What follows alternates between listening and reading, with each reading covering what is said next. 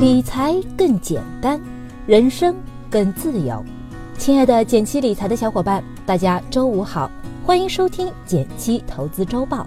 每周新闻那么多，听减七说就够了。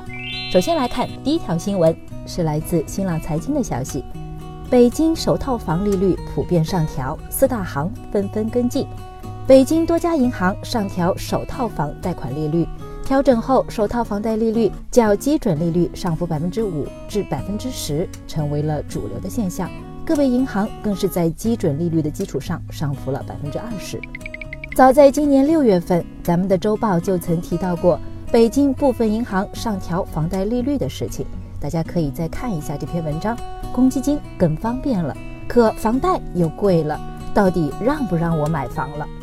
从目前来看，北京房贷利率上调已经成了普遍现象。据报道，工农中建这四家国有大行的北京分行，也在九月份纷纷上调了首套房房贷利率至基准利率的一点零五倍。其实，不光北京、南京、上海、广州等多地房贷利率也都出现了不同程度的上调。究其原因，一方面是受严格的楼市调控影响。另一方面啊，也是因为目前市场利率整体上扬，各家银行的资金成本也在上升，受房贷利率升高的影响，北京楼市进一步降温。统计显示，八月北京市个人房贷新增仅八十二点九亿元，仅约为年初的三分之一。综合来看，你觉得利率走高，房价会降吗？说说你的看法吧。第二条新闻是来自第一财经的消息，美联储宣布十月起缩表。对普通人有啥影响呢？美联储周三公布九月议息会议声明，决定维持联邦基金利率区间百分之一至百分之一点二五不变，将按照七月决议声明计划，从十月起开始缩减资产负债表，并暗示年内还将加息一次。美联储缩表，简单来说就是缩减资产负债表。是为了降低美联储的总资产规模。二零零八年金融危机发生后，美联储直接印钱去买银行持有的资产，资产负债表的规模变得越来越大。美联储通过缩表回收市场上的美元，市场上的美元减少了，那么美元更值钱了，人民币相对美元会面临贬值压力。另外，一般美元走强会导致黄金下跌，但也不能一概而论。具体还要考虑到其他因素影响，不过大家别担心，缩表毕竟是一个缓慢的过程，目前对我们的影响还相对有限。第三条新闻是来自央视财经的消息，共享医院来了，逛着街就能看病了。近日，浙江省卫计委率先开始了医院共享，同意杭州全程健康医疗门诊部。为入驻全程国际的其他医疗机构提供医技科室及药房、手术室等共享服务试点，在共享单车、共享充电宝等之后，越烧越热的共享经济烧到了医疗领域。共享医院大意就是一家由多个医疗机构拼起来的医院，医疗机构之间检验、病理、超声等医技科室及药房、手术室等可以采取共享模式。最直接的好处是减少了单个医疗机构的成本。对我们来说，共享医疗聚集了一批优质医疗诊所，为我们看病提供了不同渠道。但是目前来看，挂号费等其他费用比较贵，也没有接入医保体系，更适合高净值人群。传统医院面临的顽疾，共享医院也不得不考虑。医疗事故和纠纷怎么处理？怎么界定责任？这些都还没有明确的规定。这种模式在国内作为一个新兴事物，还存在很多执行和政策相关的问题要解决。你怎么看共享医院呢？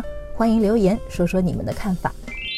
第四条新闻是来自搜狐财经的消息：德勤财务机器人正式上岗，人机 PK 谁是赢家？目前，德勤智能机器人中心已经与多家企事业单位建立合作，提供财务自动化流程解决方案。机器人为财务部门的工作带来效率的提升，帮助财务人员完成大量重复规则化的工作。之前我们就预测过，你的工作会被机器人抢走吗？现在机器人已经开始代替人处理财务工作了，效率怎么样呢？处理增值税发票，三四个小时可完成一个人一天的工作；开销售所需发票，每个开票流程可由二十分钟缩减到五分钟。报销、收入确认、往来结转和月末盘点等繁琐的事务，能在一天之内完成四十多人的工作量。照这个情形啊，基础财务岗位很可能会在未来被高效的机器人取代。其实不只是基础财务，不少重复性高、可预测的体力劳动岗位也容易被机器替代。比如餐饮、住宿、制造业一类，就很容易通过机器自动化提高效率。